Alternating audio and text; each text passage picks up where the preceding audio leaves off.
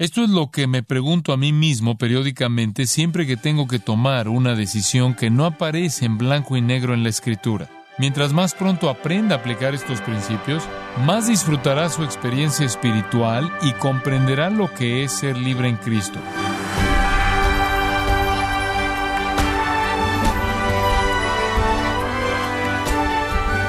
Le saluda su anfitrión Miguel Contreras, dándole la bienvenida a su programa Gracias a vosotros con el pastor John MacArthur. Muchos cristianos luchan con la toma de decisiones sobre todo cuando están tratando con un tema que no está claro o preciso en la palabra de Dios. ¿Está usted lidiando con preguntas como ¿a qué universidad debe ir? ¿Con quién me debo casar? ¿En qué ciudad debería vivir? No se pierda un solo minuto el programa de hoy cuando John MacArthur nos mostrará que la Biblia tiene un plan para tomar decisiones difíciles de la vida parte de la serie La verdad que permanece, aquí en gracia a vosotros. Quiero compartir algunos aspectos muy prácticos de mi vida manera de tornar en fáciles las decisiones difíciles.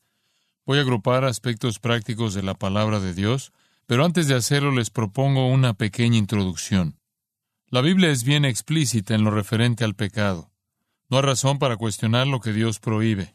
Podemos recorrer el Decálogo, los diez mandamientos, donde Dios presenta aquello que Él no permite. Hay otras cosas que Dios nos manda a hacer y a no hacer. Nosotros no estamos en oscuridad acerca del pecado. Los mandamientos expresamente explicados en las Escrituras son muy claros. Sabemos lo que es malo, sabemos lo que es bueno con relación a muchas cosas porque Dios nos ha dado una palabra muy clara. Entonces, no trataré de hablar acerca de lo que está en la Escritura explícitamente como bueno y explícitamente como malo. Más bien quiero hablar sobre lo que cae en el centro de ambos extremos, porque estos son los temas que realmente plantean los problemas difíciles cuando enfrentamos la toma de decisiones. Si alguien les propusiera la posibilidad de mentir, estafar, robar, matar, cometer adulterio o codiciar, es obvio que no es aceptable. Si alguien le propone leer la Biblia, orar, testificar o predicar al Señor Jesucristo y su palabra a alguno que necesite escucharla Obviamente esto es bien aceptado. Pero ¿qué hay de esos temas de los cuales la Biblia no habla explícitamente, que no se consideran claramente como buenos o malos? Es una categoría larga. Por ejemplo, algunas personas dicen que hay ciertos alimentos que debemos comer y ciertos alimentos que no debemos comer. Hay algunos hoy día que quieren atar a los creyentes a una ley dietética veterotestamentaria. Ellos afirman que la espiritualidad verdadera es primordial para lo que usted come.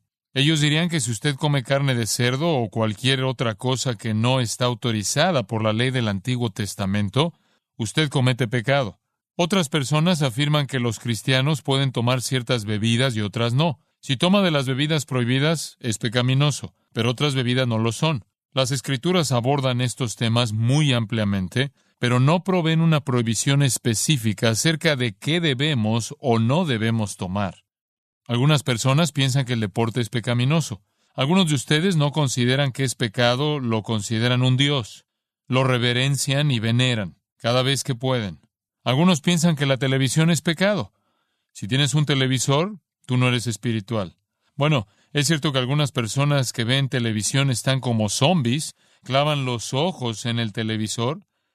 No importa qué pasa, Aún un patrón de prueba despierta sus fantasías y estarían mirándolo hasta que se gastan los fusibles. Hay algunos que creen que si usted va a un cine ha cometido pecado. Si usted entra a un teatro está participando en la inmoralidad. Está aportando dinero a la impía industria cinematográfica. Otros afirman que el cine es solo una diversión. Es entretenido y relajante. Usted puede ver la belleza en la visión del cineasta. Muchos creen que si usted el domingo hace algo diferente de ir a la iglesia o leer la Biblia, ha caído en pecado. Pero no es así. Cuando yo era un chico joven y me creaba en la costa este de Filadelfia, los domingos no me permitían hacer nada que se pareciera siquiera a la recreación. Llegábamos a casa vestidos con nuestros pequeños trajes Lord Fauntleroy, con cuellos duros pequeños y corbatas pequeñas, y nos sentábamos en el sofá todo el día. Usted no podía leer historietas, no podía leer la página deportiva, no podía ver televisión, no podía salir al patio y jugar a las atrapadas, no podía dar un paseo. Era algo triste para nosotros. El único pecado que podíamos cometer, y podíamos cometerlo todo lo que quisiéramos, era el pecado de la glotonería. Podíamos engullirnos a nosotros mismos los domingos.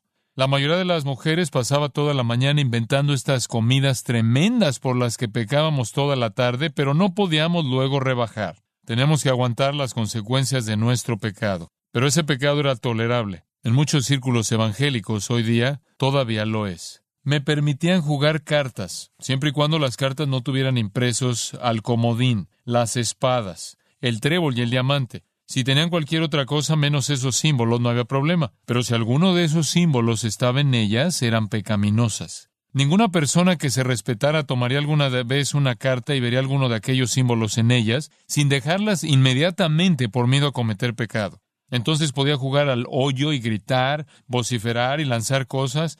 Todo eso estaba bien, menos mirar lo que estaba en las cartas. Además de las cartas, algunos creen que ciertos juegos son pecaminosos. Juegos como el Monopolio enseñan el materialismo. Debe haber existido un juego llamado humildad y pobreza, para aquellos que realmente querían aplicar la espiritualidad a su vida recreativa. Muchas personas creen que es pecaminoso poner pitillos de tabaco en su boca, prenderles fuego y echar humo a través de su nariz. En el sur donde se cultiva el tabaco, no es común ver a diáconos de las iglesias fumando. Por supuesto, no estoy hablando de los daños a la salud inherentes al tabaco, sino que no está prohibido en las escrituras. Otros dicen que si su cabello está muy largo es pecado.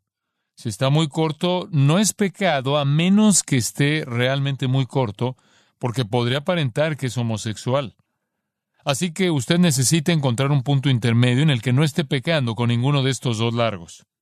Hay personas que consideran que algunos estilos de ropa son básicamente el reflejo de una sociedad pecaminosa. Yo no entiendo las modas de hoy. Personalmente creo que Dios es simétrico. A Él le gusta el balance. Veo ropas hoy día que no siguen la simetría, pero esa es mi opinión. Como que me gusta tener un bolsillo en ambos lados de mi camisa. ¿Qué puedo decir? Algunas personas sienten que ciertos estilos de música son pecaminosos. La música rock es pecaminosa y yo incluso puedo estar de acuerdo con eso. Para muchos, la música country y la música del oeste definitivamente son sagradas. Ellos no están escuchando las letras. Algunos no tienen problemas con que chicos y chicas naden juntos. Hay algunos, muchos del sur, que creen que es pecado. Ellos lo llaman baño mixto y está prohibido. Hay muchos temas como estos que solo he mencionado que la escritura no trata en particular. Esto quiere decir que nosotros tenemos que tomar algunas decisiones. La manera más fácil es confeccionar una lista de reglas, crear sencillamente un comité en conjunto y dejarlos decidir a ellos acerca de lo que es bueno o malo. Nosotros entonces viviríamos a partir de esas reglas. Si usted guarda las reglas, usted es espiritual. Si usted no guarda las reglas, usted es carnal. Esta es la solución fácil. Como cristianos necesitamos conocer cómo tomar decisiones sobre este tipo de asuntos. Nos enfrentamos a estos dilemas cada día de nuestras vidas. ¿Cómo debemos decidir? Yo les voy a proveer de unos cuantos principios, los principios que uso en mi propia vida. Me senté un día y los escribí. Son el producto de mi experiencia propia. Esto es lo que me pregunto a mí mismo periódicamente siempre que tengo que tomar una decisión que no aparece en blanco y negro en la escritura. Mientras más pronto aprenda a aplicar estos principios, más disfrutará su experiencia espiritual y comprenderá lo que es ser libre en Cristo y a la vez sometido a su propósito perfecto. Veamos el primero, conveniencia, conveniencia. ¿Esto será espiritualmente provechoso? En 1 Corintios 6:12 dice, Todas las cosas me son lícitas. Permítanme hacer la distinción diciendo esto. Todo lo que no es ilícito es lícito. Hay algunos temas en la Escritura de los que ya se dice que son ilícitos o lícitos. Él no está hablando de estos. Se refiere a que todas las cosas que no son ilícitas son lícitas. Todas las cosas en ese terreno neutro, que no incluyen el área moral, son lícitas para mí. El verso 12 continúa, mas no todas convienen. El término griego para convienen significa para mi ventaja. Si determinadas conductas no son para mi ventaja espiritual, ellas no me convienen. Yo me hago a mí mismo la pregunta que Pablo presenta justo aquí. ¿Mi vida espiritual se reforzará por yo hacer estas cosas? ¿Esto fomentará la santidad? Esta es una pregunta justa. ¿Esto será provechoso para mí? ¿Esto será bueno para mí? Hay muchas cosas que usted hace que no son malas.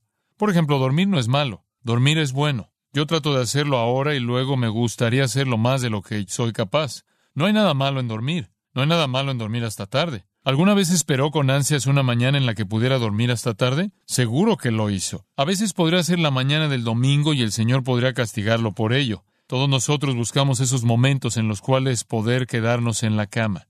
Pero ese asunto bueno de quedarnos en la cama y acumular la fuerza física, si se hace con mucha frecuencia, no será de su provecho espiritual porque cultivará la pereza.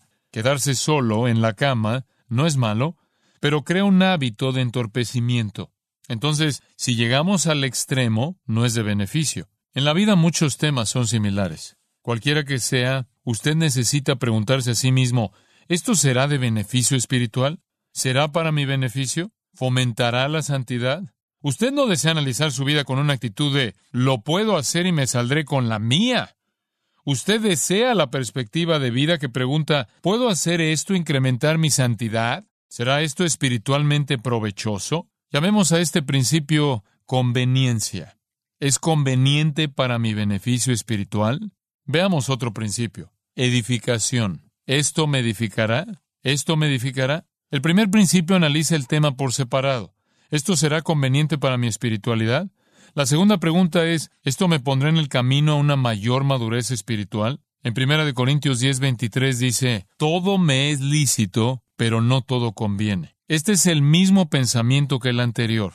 Todo lo que no es ilícito es lícito. Todas las cosas que no son malas en sí mismas son lícitas para mí. Entonces Pablo dice en el versículo 23, todo me es lícito, pero no todo edifica. Por tanto, me pregunto a mí mismo, ¿esto me edificará? La palabra griega traducida como edifica es oikodomeo, que significa construir una casa.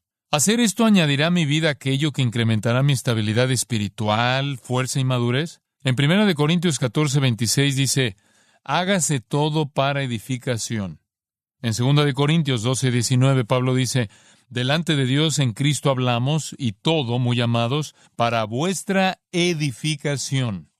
En 1 Corintios 9, versículos 24 y 25 y en el 27 Pablo añade, ¿No sabéis que los que corren en el estadio, todos a la verdad corren, pero uno solo se lleva el premio? Corred de tal manera que lo obtengáis. Todo aquel que lucha, de todo se abstiene golpeo mi cuerpo y lo pongo en servidumbre. El idioma griego que Pablo utiliza indica que él mantendrá su cuerpo subyugado, que golpeará su cuerpo duramente y asimismo será un moretón en un ojo, si así lo prefiere, con el propósito de mantener su cuerpo bajo control, de manera que todo lo hecho sea para la edificación propia.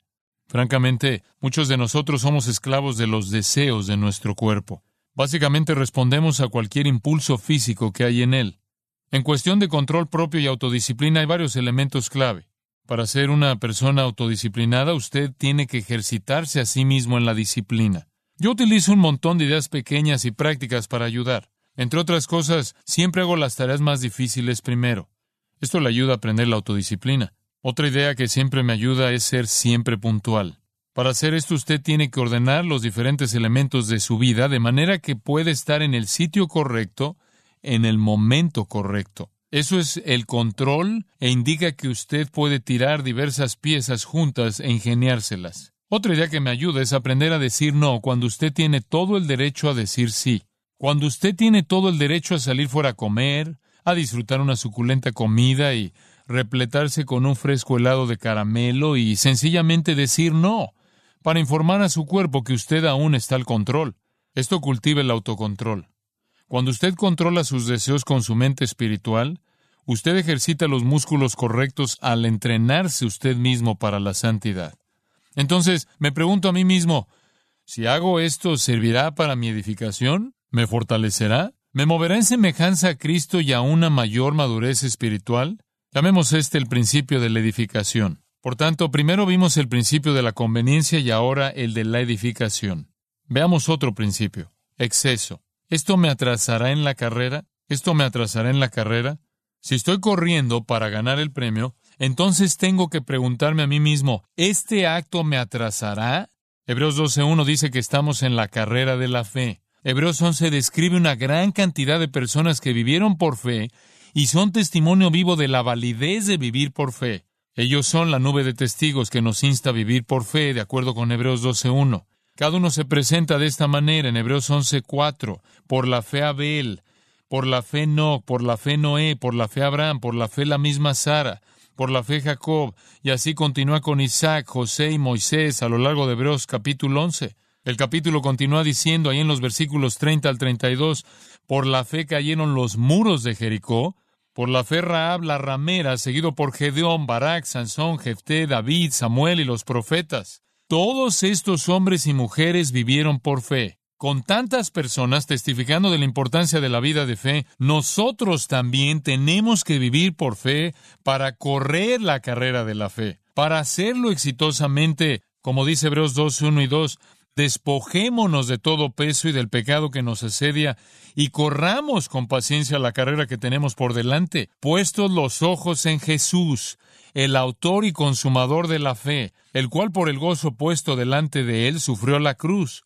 menospreciando el oprobio, y se sentó a la diestra del trono de Dios. Lo que quiero que noten es, despojémonos de todo peso y del pecado. Entonces, ¿a qué conclusión llega a partir de esto? El peso es diferente del pecado. Tenemos que dejar atrás el pecado y tenemos que dejar atrás el peso. ¿Cuál es la diferencia? Participar en esta carrera del griego agón, de la que obtenemos la palabra agonía. La vida dura de fe requiere determinación, perseverancia y autodisciplina. Para hacerlo así debemos dejar a un lado todo peso y también el pecado. La pregunta es, ¿a qué se refiere todo peso, toda carga? La palabra griega es onkos, significa sencillamente bulto. No es el pecado, son sencillamente bultos inútiles, cosas que nos agobian, nos distraen de nuestras prioridades captan nuestra atención, absorben nuestra energía y hacen decaer nuestro entusiasmo por las cosas de Dios.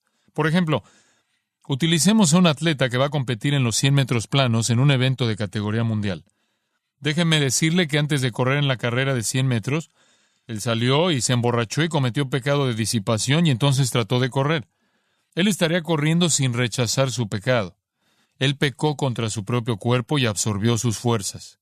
Ahora, vamos a asumir que él entrenó perfectamente, hizo todo lo que se suponía que debía hacer durante la preparación, estaba en su óptima forma física, en su entrenamiento todo estaba como debiera, su vida moral estaba limpia, él no disipó su cuerpo, sin embargo, decidió competir en botas de combate con un abrigo de lana. Esto no sería pecaminoso, pero sí sería bastante estúpido. Esto sería un bulto innecesario. Déjeme ponérselo más claro. ¿Es pecaminoso salir con su esposa la noche del sábado, tener una cena tarde, darse un buen atracón y entonces dar una vuelta, sentarse en la playa frente a la luna y decirle a su esposa lo mucho que la ama, luego regresar a casa a las dos en punto de la madrugada? ¿Es pecaminoso? No. Esposas, algunas de ustedes están diciendo, ojalá mi esposo hiciera eso. Déjeme añadir otra dimensión. Usted tiene una reunión de oración a las ocho en punto en la mañana del domingo. Además, tiene que enseñar la palabra de Dios a las ocho y media. Su cena no fue una actividad pecaminosa, pero hay unos cuantos bultos innecesarios que impactarán lo que usted puede hacer la mañana próxima. Hay algunas cosas en nuestras vidas que nosotros restringimos no por otra razón que porque ellas nos atrasan en la carrera. Es por esto que para mí la noche del sábado es un tiempo sagrado. Es un tiempo de hacer nada. Puedo recordar cuando mis hijos jugaban fútbol. Recuerdo los juegos de fútbol en la noche del sábado. Yo hubiera ido y me hubiera metido completamente en el asunto. De hecho, lo hago, considerando que jugué mucho y me encanta el juego. Así que viendo a mi hijo, mis emociones se levantan exaltadas. Luego regresas a casa y continúas jugando una y otra vez en tu mente. También está la posibilidad de que tu hijo se haya lesionado, como le ocurrió a Mark en una ocasión. Su pierna se rompió. Realmente su fémur derecho se cortó en la parte de la placa cartilaginosa. Así que ahí está la familia en el hospital por medianoche y yo tengo que levantarme el otro día y predicar la palabra de Dios. Está muy lejos de ser fácil dejar sus emociones y sus pensamientos detenidos en el canal equivocado. Por supuesto que no es pecado ver a su hijo jugar fútbol, a menos que usted piense que el fútbol es un pecado. Pero el punto es que usted no quiere añadir a su vida bultos innecesarios. No necesita cargarse a sí mismo con estas cosas. Usted quiere deshacerse de ellas. Hay bastantes tipos de bultos. El legalismo, el ceremonialismo y la pérdida inútil de tiempo que absorbe su energía y desordena sus prioridades. Entonces necesita hacerse una pregunta simple. ¿Esto me atrasará en la carrera espiritual? Cualquier cosa que afecte mi efectividad en el servicio a Cristo, no lo haré. Llamemos este el principio del exceso. Veamos otro principio. Esclavitud. ¿Esto me pondrá en esclavitud? ¿Esto me pondrá en esclavitud? En 1 Corintios 6:12 dice, Todas las cosas me son lícitas, mas no todas convienen. Todas las cosas me son lícitas, mas yo no me dejaré dominar de ninguna. En otras palabras, no me someteré al poder de ninguna. No permitiré que nada me domine. No debemos permitir nunca que un aspecto no moral nos domine, especialmente cuando consideramos lo que dice el Salmo 8 en los versículos 4 al 8. ¿Qué es el hombre para que tengas de él memoria? Le has hecho poco menor que los ángeles, y lo coronaste de gloria y de honra. Le hiciste señorear sobre las obras de tus manos. Todo lo pusiste debajo de sus pies, ovejas y bueyes, todo ello. Y asimismo las bestias del campo, las aves de los cielos y los peces del mar. Sin embargo, ¿no es asombroso cómo el hombre cede su soberanía a cosas pequeñas? ¿Cuántos hombres se han convertido en herramientas completas porque no pueden controlar el producto de su viña? ¿Cuántos terminan muertos porque no pueden hacerle frente al tabaco? ¿Cuántos dejan que un televisor, lo cual no es más que un puñado de cables conectados a una caja que el hombre inventó, dirija sus vidas totalmente? Entonces la televisión es un monarca, es soberana y el hombre no es solo un esclavo de ella. Las drogas, descubiertas por el hombre para el beneficio de aquellos que las necesitaban, se han convertido en las dueñas de muchos hombres y mujeres. Hay muchas cosas que vienen de la creación que pueden esclavizarnos, las cuales Dios diseñó para que nosotros las gobernáramos. Entonces me pregunto, ¿me pone esto a mí en esclavitud? Recuerdo particularmente un predicador que ejercía como evangelista, quien finalmente tuvo que dejar el evangelismo porque estaba tan afectado con pérdidas de dinero en el golf que literalmente se llevó a sí mismo a la bancarrota. Él llegó al punto de jugar por 300 o 400 dólares el hoyo en un partido de golf. Hay muchas personas en este mundo controladas por una pelota pequeña y redonda. Hay ciertas cosas que tienen inherentes a ellas la posibilidad de tomar el control de las personas. Yo veo que esto ocurre con ciertos tipos de música. Algunos jóvenes están dominados por cierta música. Hay personas que se quedan paralizadas y no pueden llegar a casa y ver la última telenovela. Hay tantas cosas que nos pueden llevar a la esclavitud. Llamémosle el principio de esclavitud. Por tanto, usted debe preguntarse, ¿esto me esclavizará? ¿Tiene esto potencial para convertirme en su esclavo? Veamos otro principio. Evasivas. ¿Esto encubrirá hipócritamente mi pecado? ¿Esto encubrirá hipócritamente mi pecado? ¿Estoy haciendo algo en nombre de la libertad cuando la verdad es que estoy complaciendo realmente mi propio pecado? Usted quiere decir, yo soy libre en Cristo, por lo tanto soy libre para disfrutar estas cosas. Usted es libre, pero usted está encubriendo avidez o su deseo pecaminoso. Un hombre que va al cine y justifica su participación argumentando que él es libre en Cristo para ir, es ciertamente libre para hacerlo. Pero si él va con el propósito en su corazón de consentir sus propios deseos pecaminosos a través de lo que ve, está utilizando la libertad solamente como una capa sobre su pecado. En 1 de Pedro 2.16 dice, no como los que tienen la libertad como pretexto para hacer lo malo. En otras palabras, no cubras con un velo tus intenciones pecaminosas. Sé honesto contigo mismo. Pregúntate a ti mismo, ¿Esto es algo que realmente beneficia mi espiritualidad y que es para mi provecho espiritual? ¿Esto es algo que me edifica? ¿Es algo que es útil? ¿Es algo que no me llevará a la esclavitud o acaso estoy encubriendo mi deseo pecaminoso? Los jóvenes dicen frecuentemente, la Biblia no dice que no puedes bailar. David danzó ante el Señor. Bueno, él no danzó lo que la gente baila hoy día. ¿Qué tiene de malo el baile? Pregúntate a ti mismo, ¿Estoy apoyando el baile porque sé que me edificaré espiritualmente? ¿Porque sé que no es un bulto innecesario? ¿Es muy importante para mi progreso espiritual y no hay manera de que pueda esclavizarme? ¿O quiero bailar por mi propio deseo sensual? Usted tiene que tratar con el motivo e inquirir con la cuestión real. Gálatas 5.13 dice que es muy común cambiar la libertad por el libertinaje. Llamemos este el principio de evasivas. Significa mentir o falsificar. Muchas personas falsifican sus motivos para encubrir sus intenciones pecaminosas. El hombre que dice, Dios hizo los caballos, así que soy libre para ir al hipódromo Santanita. Yo solo voy allá y disfruto la creación de Dios. Los caballos corren y yo alabo al Señor. No obstante, Él está todo el día botando dinero en las apuestas. Lo que hay aquí es una capa de libertad puesta sobre la tapa de una intención pecaminosa que es apostar que no es más que tomar la mayordomía que Dios le ha dado y lanzarla al aire.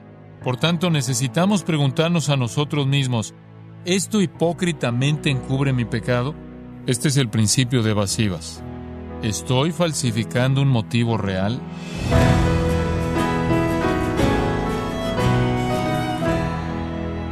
O John MacArthur compartió varios principios básicos que debemos poner en práctica a la hora de tomar decisiones.